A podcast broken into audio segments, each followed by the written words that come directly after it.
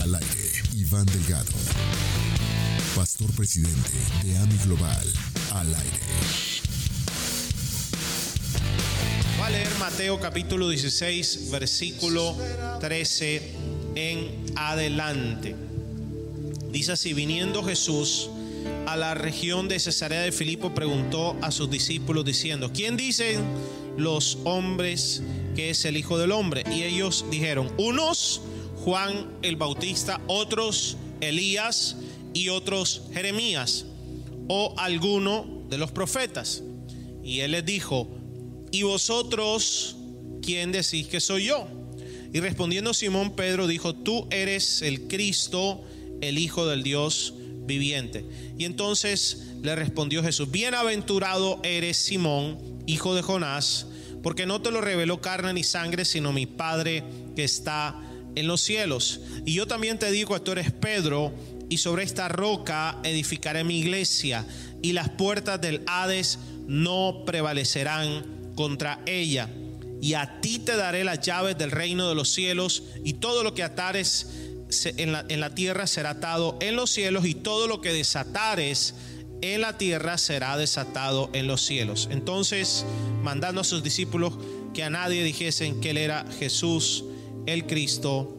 Amén y amén. Bien, he titulado la enseñanza de esta noche, una iglesia de avanzada. Por favor, diga conmigo, acompáñeme en este mover de fe y levante su mano ahí donde estás y di conmigo, somos una iglesia de avanzada. Dígalo otra vez, somos una iglesia de avanzada. Bien, este versículo fue el mismo que utilizó para la introducción de la predica la pastora Ingrid el viernes pasado en nuestro congreso, pero Dios quiere, creo yo que quiere entregarnos algo más. Así que lo primero eh, que vemos aquí es que Jesús se lleva a los discípulos y le hace una pregunta. ¿Quién dicen, quién dice la gente que yo soy? Después, ¿quién dicen ustedes que yo soy? Y ellos contestan.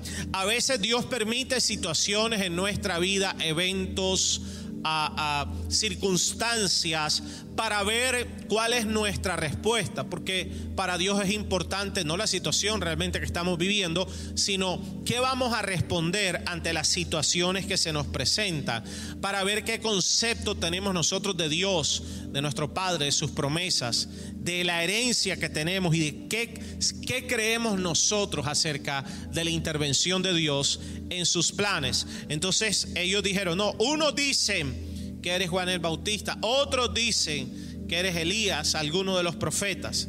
Pero escúcheme esto, nuestra vida no puede estar determinada si es una vida de fe, si hemos decidido caminar una vida con Dios, una vida de acuerdo a la palabra, no se puede caminar, no la podemos direccionar, no puede estar determinada por el conocimiento externo o por los comentarios de nuestros amigos o por las opiniones de la gente que nos rodea o de, lo que llega a nuestros oídos o por lo que dice todo el mundo. No, la vida de fe es diferente. Nuestra vida está determinada por la revelación de Dios.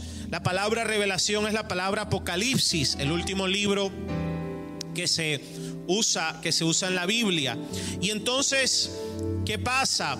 Que Jesús le dice a Pedro, pero contesta, tú eres el Cristo. Y él le dijo, esto no te lo reveló ni carne ni sangre. Entonces, ¿qué pasa? Que dice la, eh, eh, sobre esta roca, Pedro, sobre esta revelación, sobre la revelación, edificaré mi iglesia y las puertas del Hades no prevalecerán ante ella. Entonces, mira esto. Jesús está hablando de que eh, es, él, está, él, viene por una iglesia con revelación. Él le da revelación a la iglesia. La iglesia que está sobre la roca, sobre el fundamento, es la iglesia que tiene revelación. Y te voy a decir varias cosas acerca de eso ahora. Pero dice, esa iglesia que tiene revelación es una iglesia que está edificando. Dice, sobre esta roca voy a edificar mi iglesia. O sea que Jesús supone que su iglesia debería estar edificándose o edificando.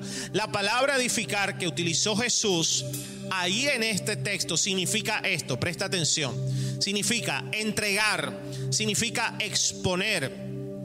Perdón, la palabra revelación significa entregar, significa exponer, significa abrir, significa descubrir, significa manifestar, trasladar, mostrar, quitar la cubierta, quitar la cubierta. Todo eso significa la palabra revelación.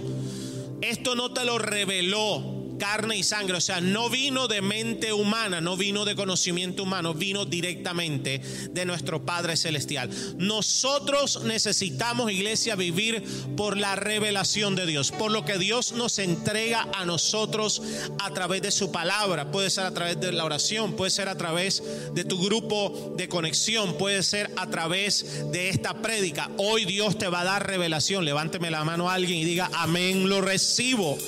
Entonces la revelación es eso, no es solo el logo que está escrito en la Biblia, es la que viene a tu corazón, la que Dios dicta, expresa directamente para ti. ¿Y qué pasa? Con la revelación Dios descubre, manifiesta, traslada bendiciones, muestra, quita la cubierta, cosas que están ocultas, Dios te las entrega cuando te son reveladas. Por eso, ¿por qué es tan importante vivir por revelación? Porque lo que nos es revelado es lo que nos es entregado. No hay ningún milagro que se convierta en milagro si antes no fue una revelación. ¿Y qué es lo que te quiero decir?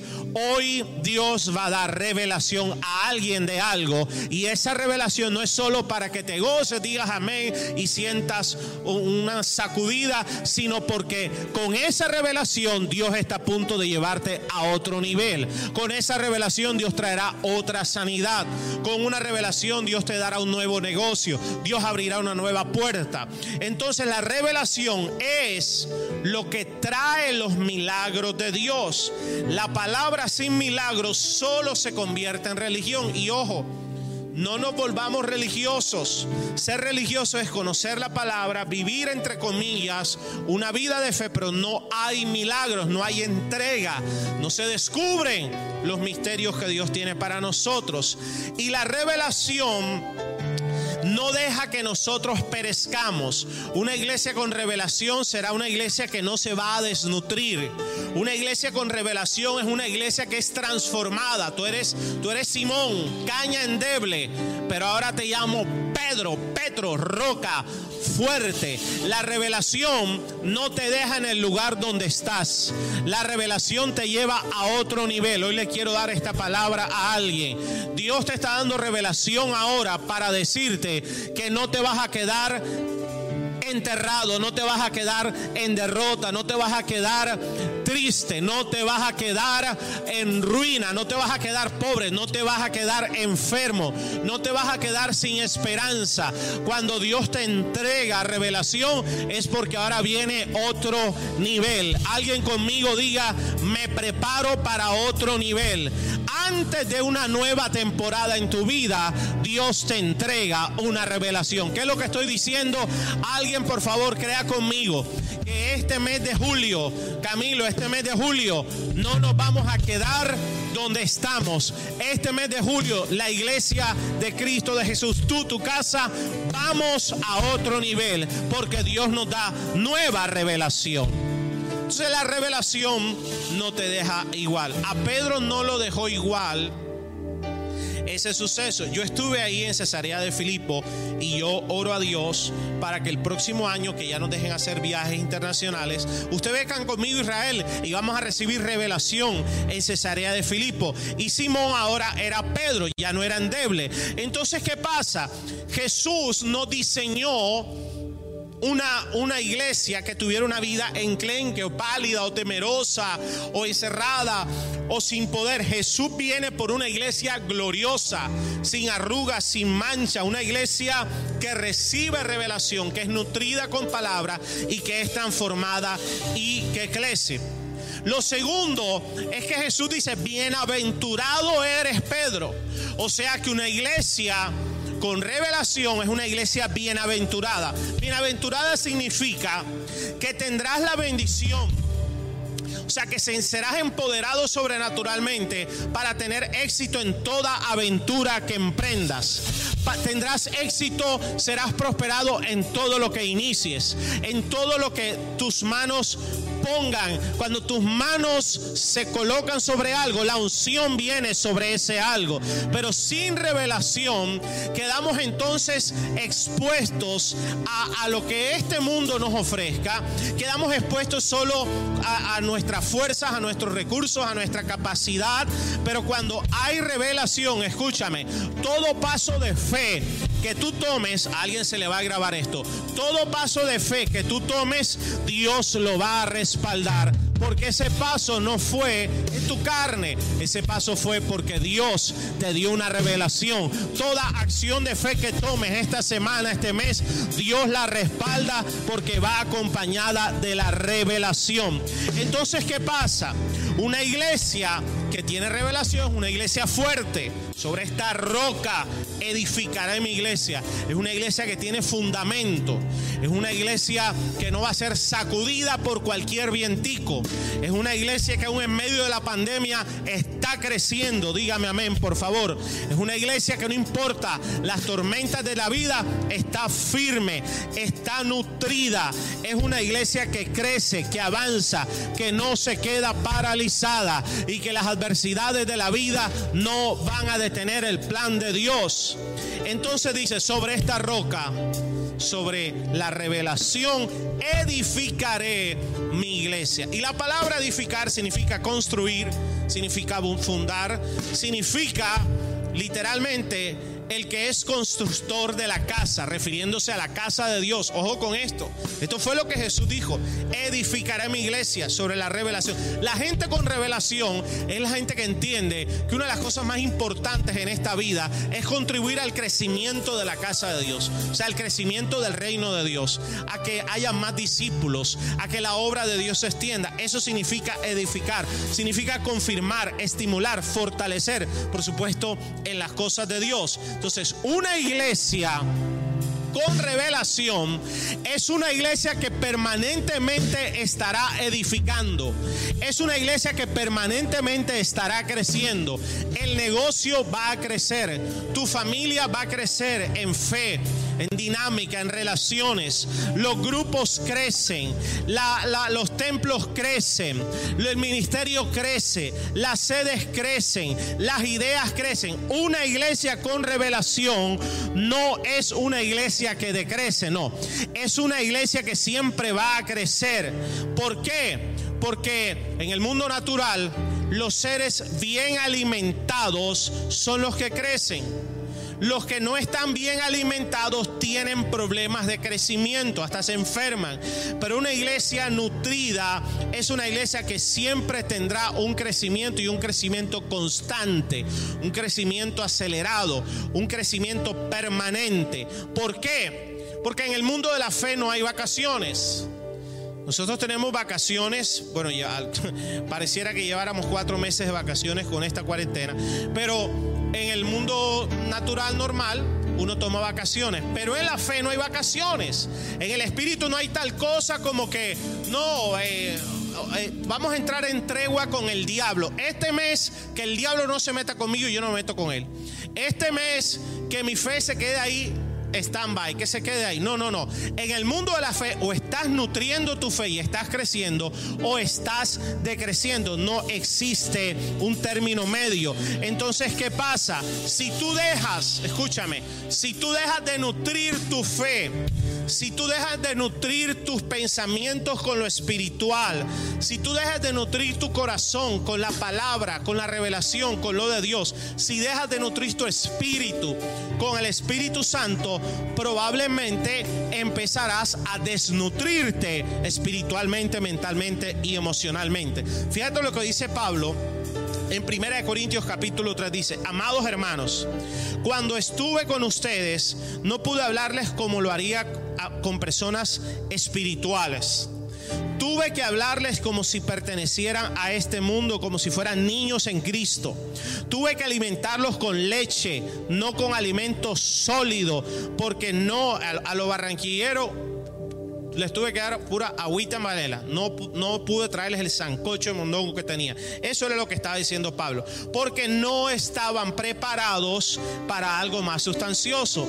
Y aún no están preparados. Porque todavía están bajo el control de su naturaleza pecaminosa. Entonces, ¿qué era lo que decía Pablo? Pablo lo que estaba diciendo, mire, traigo revelación, traigo algo sólido que los va a llevar a otro nivel. Los va a llevar a abrir sus negocios. Los va a llevar a otro nivel de fe. Los va a llevar a otro nivel de autoridad, de poder, de milagro. Pero no pude.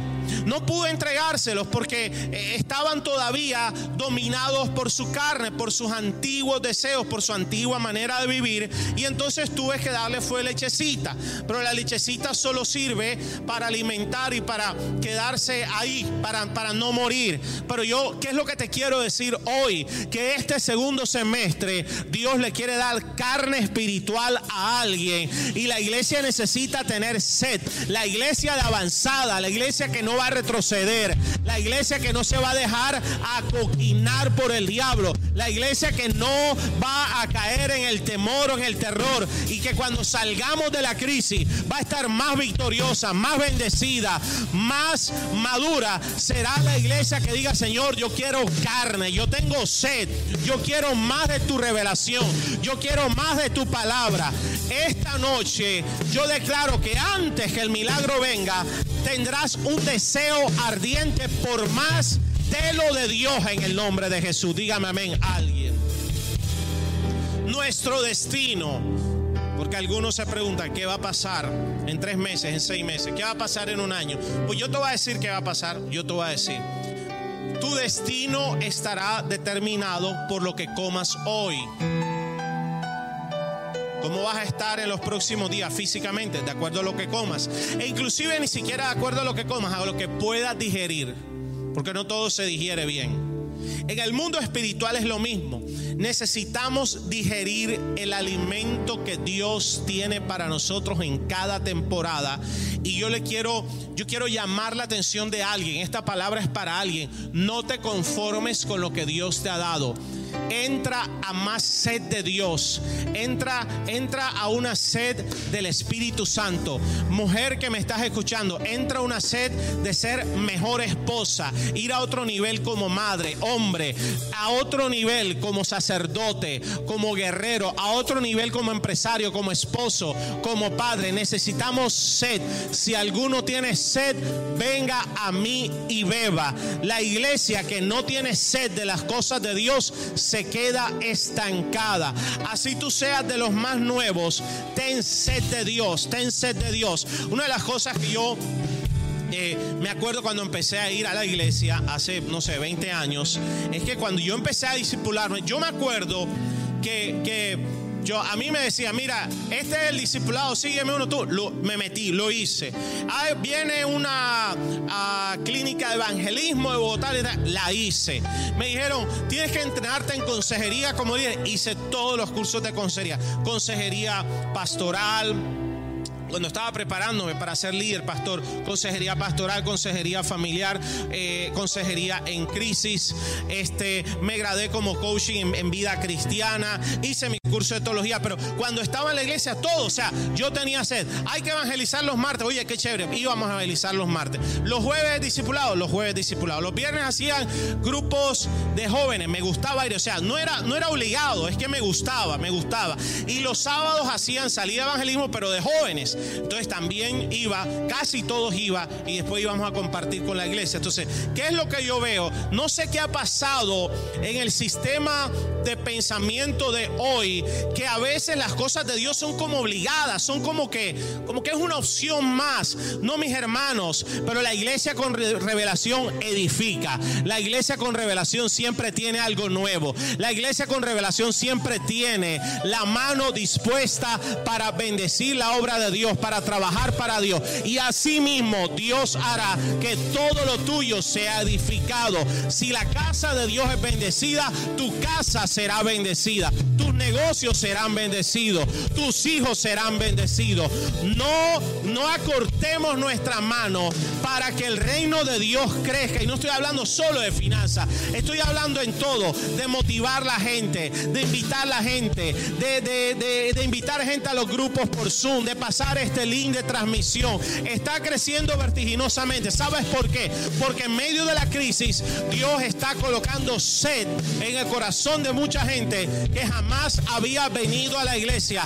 Únete porque hay una sinergia y lo que yo estoy viendo es que cuando abramos los templos y ya podamos, pase el virus, pase la cuarentena, mi hermano, los templos no van a alcanzar para poder traer toda la cosecha que Dios tiene para su iglesia. Y eso también es para ti, para que, escúchame, recibe esta revelación. Aún en medio de este Shabbat, de este descanso, de esta cuarentena, Dios está trabajando, Dios está multiplicando, pero necesitas la revelación para eso nuevo que Dios trae para ti. Dele un aplauso a Dios allá en su casa, el que lo crea.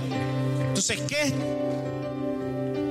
¿qué está digiriendo la iglesia espiritualmente hoy? Nosotros no podemos quedarnos con los likes, con la lechecita. Nosotros necesitamos ir, escúchame, tú que estás escuchando esta palabra, necesitas ir.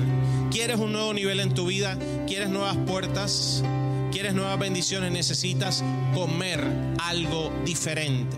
Pero escúchame esto, dos cosas más voy a decir importantes. Jesús viene y dice, y ahora te digo, tú eres Pedro Roca, y sobre esta roca edificaré mi iglesia, y las puertas del Hades no prevalecerán ante ella. La nueva traducción dice, el poder de la muerte no la conquistará. Oh, gloria a Dios.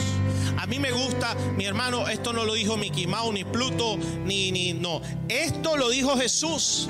Las puertas del Hades no prevalecerán ante esta iglesia. ¿Cuál iglesia? La iglesia que está edificando. La iglesia que con revelación está creciendo. El poder de la muerte no prevalecerá. Prevalecer es que le ganará, quedará en pie. Mis hermanos, la obra, escúcheme, la obra del infierno en general es robar, matar y destruir. Robar, matar y destruir, que bueno, nuestros sueños, nuestra herencia como hijo de Dios, nuestros derechos como aquellos que hemos sido redimidos por su sangre preciosa, para matar, robar, matar y destruir nuestra visión, la iglesia como una organización, las promesas que Dios te ha dado, las riquezas que Dios te ha dado y todo lo que tienes por conquistar. Ese es el trabajo de las tinieblas. Pero Jesús dice que una iglesia que crece, que está edificando constantemente, por, porque está bien nutrida, es una iglesia que el infierno no le va a rodar, sino al contrario, es una iglesia que va a aplastar las puertas del infierno. Es una iglesia que cuando el infierno viene para abrir puertas de maldición, porque dice las puertas, las puertas, las puertas, el infierno también tiene puertas, escúchame, puertas que se abren y traen ruina, puertas que el infierno abre y traen depresión, divorcio, puertas que el infierno abre y traen rebelión, maldición, escasez, eh, virus. Pero ¿qué pasa? Una iglesia que está avanzando, una iglesia que está creciendo va a derribar esas puertas y no permitirá que las puertas del infierno se levanten en contra nuestra, en contra tuya, de tus hijos, de tu matrimonio. Entonces, ¿qué pasa? Necesitamos dejar la pasividad espiritual, mis hermanos, porque no es solamente que el infierno no me haga nada, es que Dios te llamó, Padre Santo, alguien tiene que recibir esta palabra.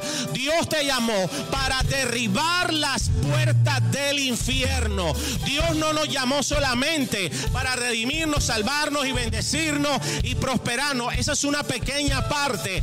Tú y yo somos embajadores de Cristo. Somos escogidos por Dios para anunciar las buenas nuevas del Evangelio. Y hemos sido escogidos como una iglesia. Dígame amén, alguien allá reciba, extiéndeme la mano. Como una iglesia que con revelación edificará. Levantaremos universidades, levantaremos hospitales, levantaremos políticos, levantaremos empresarios, levantaremos miles y miles de discípulos que estén en muchas áreas de la sociedad que le van a decir al diablo cuando tú llegues Diablo, tú abriste una puerta de maldición, pero esa puerta no se sostendrá. Esa puerta se destruye y ahora se abren puertas de bendición donde haya maldición. Dígame amén, alguien por favor.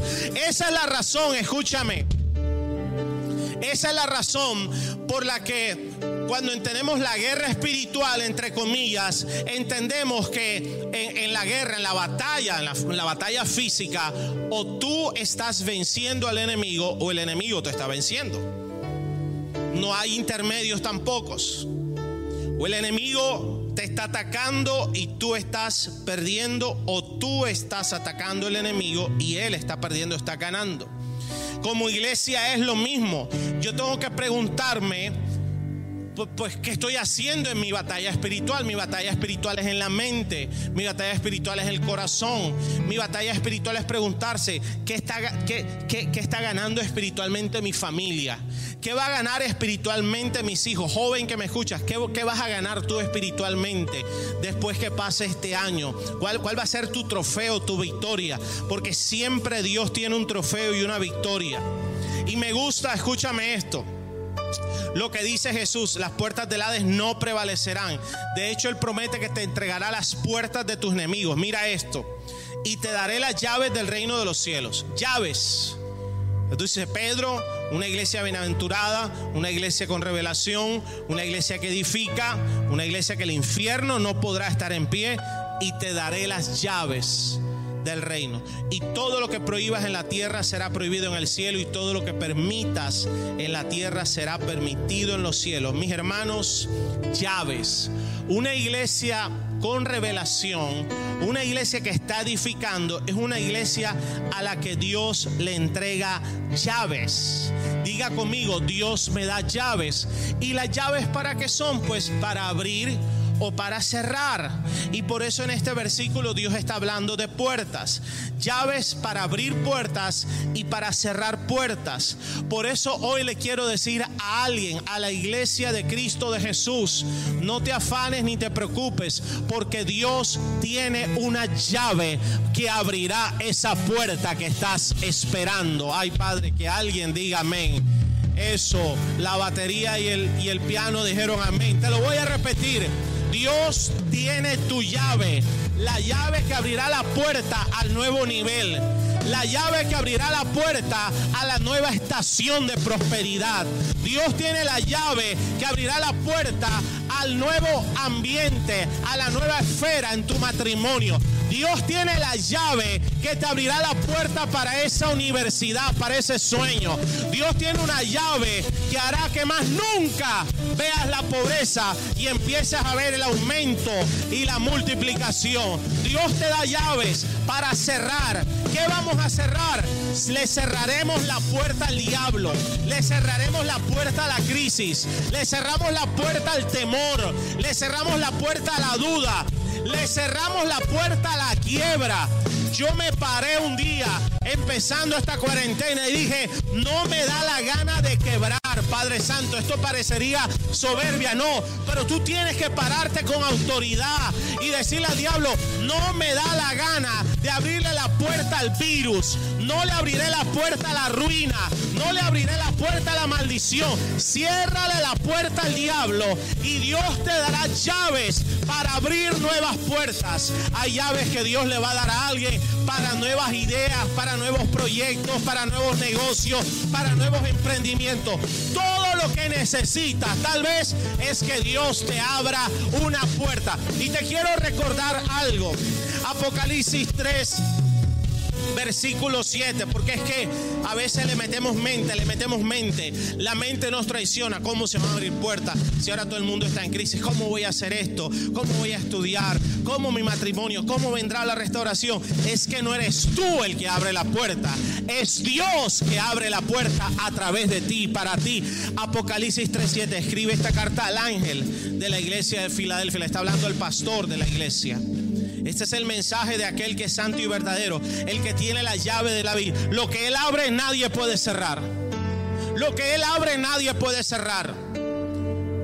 No perdamos el tiempo tratando de abrir puertas que Dios cerró. Si Dios las cerró es porque Él tiene algo mejor. Dice, dice, lo que Él abre nadie puede cerrar. Y lo que Él cierra, nadie puede abrir. Yo sé todo lo que haces y te he abierto una puerta que nadie podrá cerrar. Mis hermanos, recíbeme esta palabra.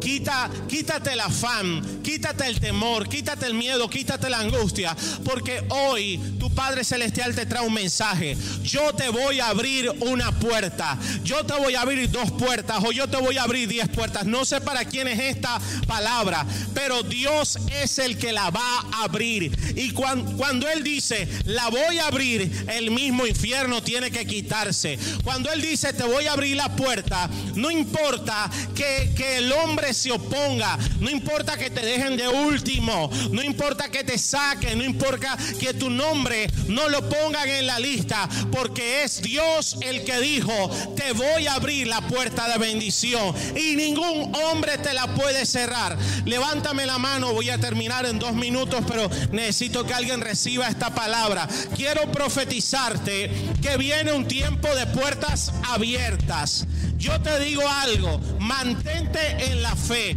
Mantente orando, bendito Dios me está hablando a mí. Mantente ahí, permanece. Mantente bajo la unción del Espíritu Santo. Mantente en el plan de Dios. Porque mientras sigas en el plan de Dios, llega un momento en que Dios dice, este es el tiempo. Coge la llave y te abro la puerta en el nombre de Jesús. Hay puertas que Dios va a abrir a su iglesia y que no se las va a abrir a más nadie. Isaías 45, alabanza, acompáñeme. Isaías 45 nos dice, yo iré delante de ti. Pastor, pero ¿cómo voy a hacer? Usted no sabe lo que estoy pasando. Hay gente que me está escuchando ahora que de verdad la está pasando difícil económicamente, familiarmente, emocionalmente. Están enfermos, familiares que tienen virus, gente que tiene gente cercana que ha muerto, su negocio mal. Pero es que Dios te dice, yo iré delante de ti y enderezaré los lugares torcidos. Quebrantaré puertas de bronce y cerrojos de hierro haré pedazos y te daré los tesoros escondidos, los secretos muy guardados, para que sepas que yo soy Jehová, el Dios de Israel, que te pongo nombre. Mis hermanos, Dios va a romper puertas de bronce y cerrojos de hierro para darte la bendición. Es Dios el que lo va a hacer. Es Dios el que lo va a hacer y es Dios el que lo va a hacer. Dígame amén alguien, por favor. Aleluya. En este segundo semestre, en este mes, el Señor abrirá puertas. El Señor te dará revelación. El Señor te llevará a cerrar las puertas del enemigo en el nombre de Jesús. Pero quiero terminar diciendo esto. Levanta tu mano. Ya estoy orando, estoy profetizando. Hebreos 1.7 dice, ciertamente de los ángeles dice, el que hace a sus ángeles espíritus y a sus ministros llamas de fuego. Te quiero decir algo, tú eres un ministro de Dios, tú eres una ministra de Dios. Estamos aquí para hablarlo de Dios. Estamos aquí por lo que es a favor de Dios, a favor de Cristo. Estamos en esta tierra para cumplir con sus propósitos. Pero Él dice que sus ministros los hace llamas de fuego. ¿Cómo vas a cerrar esa puerta al diablo? Dios te hará una llama de fuego este segundo semestre. ¿Cómo vas a conquistar esa finanza? Es que Dios te hará una llama de fuego. ¿Cómo voy a, a- tener una nueva familia, un nuevo matrimonio? Dios te hará una llama de fuego. Porque un ministro de Dios que llama de fuego, no hay infierno, no hay maldición, no hay oposición de las tinieblas que pueda frenarte. Mis hermanos, esta noche todo mover espiritual en tu contra se cae en el nombre de Jesús. A esta hora, toda opresión espiritual, Dios te hace llama de fuego. El fuego quema, el fuego pudre el yugo, el fuego quebranta la obra de las tinieblas. A esta hora, llama de fuego sea sobre tu vida. La llama de fuego pulveriza toda, todo, toda santería. La llama de fuego deshace la brujería, deshace la, la- la hechicería. Quema todo pensamiento oscuro, todo pensamiento de terror, todo pensamiento de anticristo, antibíblico, el fuego lo quema. Alguien levante la mano y diga, Dios me hace una llama de fuego. Alabanza, Dios les hace ministros de fuego. Pastores, necesitamos ser pastores con fuego. Líder de grupo, disimulas, tú que mentoreas, conviértete en una llama de fuego en el nombre de Jesús. Aleluya, aleluya. El Señor te enviará, el Señor te va a usar, el Señor te utilizará poderosamente. Tú eres una llama de fuego, eres una iglesia que avanza. El tiempo de estar frenado se acabó, el tiempo de estar paralizado, paralizada, se acaba. La llave y la puerta se abre en el nombre de Jesús. Que el Señor te bendiga y te guarde. Que el Señor haga resplandecer su rostro sobre ti. Que el Señor tenga de ti misericordia, te dé paz. Que el Señor derrote a todos tus enemigos y que el Señor cumpla el deseo de tu corazón. Nos vemos este domingo y sean bendecidos.